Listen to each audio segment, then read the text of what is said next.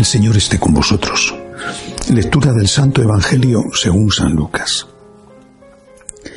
En aquel tiempo, al salir Jesús de la sinagoga, entró en casa de Simón. La suegra de Simón estaba con fiebre muy alta y le pidieron que hiciera algo por ella. Él, de pie a su lado, increpó a la fiebre y se le pasó. Ella, levantándose enseguida, se puso a servirles. Al ponerse el sol, los que tenían enfermos con el mal que fuera se los llevaban, y él poniendo las manos sobre cada uno los iba curando. De muchos de ellos salían también demonios que gritaban Tú eres el Hijo de Dios. Los increpaba y no les dejaba hablar porque sabían que él era el Mesías.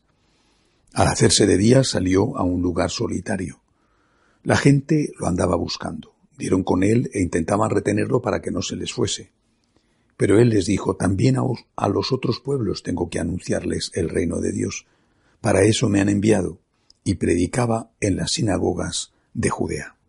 Palabra del Señor. La gente andaba buscando a Jesús. ¿Y por qué lo andaba buscando? Él dice que iba a ir a otros pueblos porque tenía que predicar la palabra. Pero la gente quería escuchar la palabra o quería milagros probablemente quería milagros y de paso, de forma secundaria, escuchar la palabra. Y de forma secundaria y a veces muy, muy secundaria. Sin embargo, en este relato vemos que no todo el mundo es así. Eh, es el, pequeño detalle con que empieza el fragmento del Evangelio de hoy, la curación de la suegra de Simón.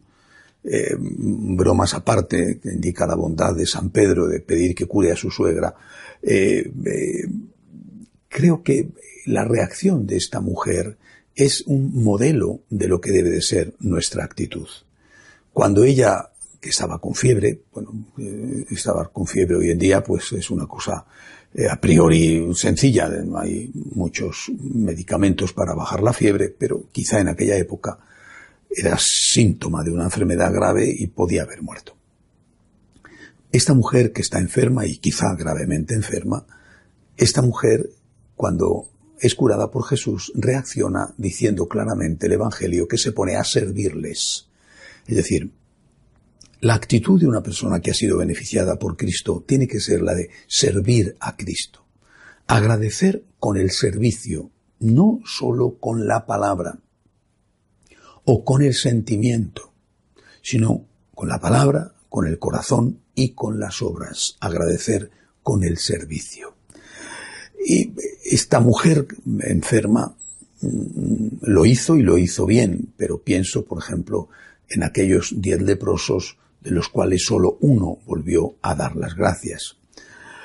O pienso en, en, cualquiera de nosotros que muchas veces no hemos tenido necesidad de que el Señor intervenga milagrosamente para curarnos de algo, pero hemos tenido muy buena salud o bastante buena salud y eso es algo que hay que agradecer. Si agradecemos la curación, con más motivo tenemos que agradecer el no haber enfermado.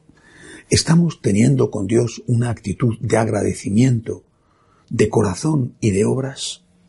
Es decir, estamos siendo conscientes de que todo se lo debemos a Cristo y de que nuestra actitud ante el Señor tiene que ser la de responderle con amor, pero con un amor concreto, con un amor de obras, ante tanto amor recibido porque eh, de lo contrario puede ocurrir lo que ocurrió en aquella época cuando Jesús se enfrentó con ellos y les dijo, os aseguro que me buscáis porque habéis comido pan hasta saciaros. Puede ocurrir que el Señor se vaya, que se canse y desde luego el día de nuestra muerte habrá un juicio en el cual eh, nuestra ingratitud eh, será juzgada.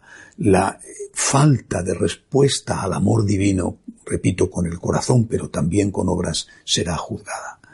Démosle gracias a Dios por todo lo que hemos recibido, por todo lo que recibimos, por el pasado y por el presente, sobre todo por su sangre derramada y por la presencia real en la Eucaristía. Démosle gracias a Dios con obras para que cuando llegue la hora el Señor no nos rechace porque hemos sido ingratos. Que así sea.